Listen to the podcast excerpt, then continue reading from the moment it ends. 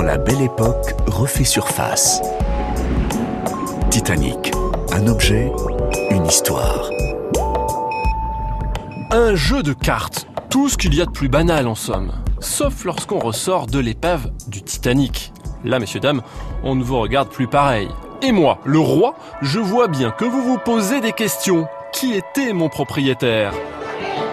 Dans la nuit du 14 avril 1912, étais-je dans les mains de quelques migrants de troisième classe en train de taper le carton, oubliant quelques instants leurs conditions et riant aux éclats aidés en cela par quelques boissons?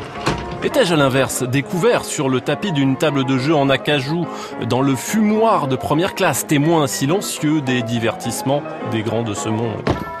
Je garde le mystère.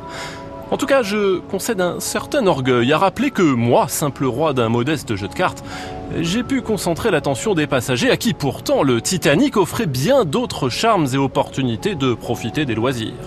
Cette nouveauté à la belle époque.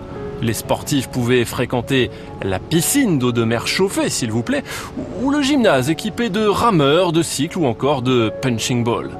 Les ponts supérieurs accueillaient des parties de tennis, de squash ou de jeux de palais tels le shuffleboard et je passe sur les restaurants et cafés parmi lesquels le café parisien donnait l'illusion d'être en terrasse. Oui, je l'affirme, réplique flottante de la société naissante des loisirs en cette belle époque, le Titanic avait bien des atouts pour que moi et mon paquet de cartes restions au fond d'une malle.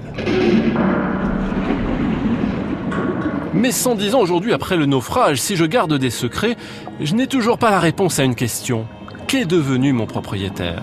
A-t-il ou non survécu au naufrage? J'aurais aimé qu'il emporte le Joker, mais non, la carte est bien dans le jeu avec moi. Dommage, elle représente un bateau, ce qui convenons-en aurait pu lui servir.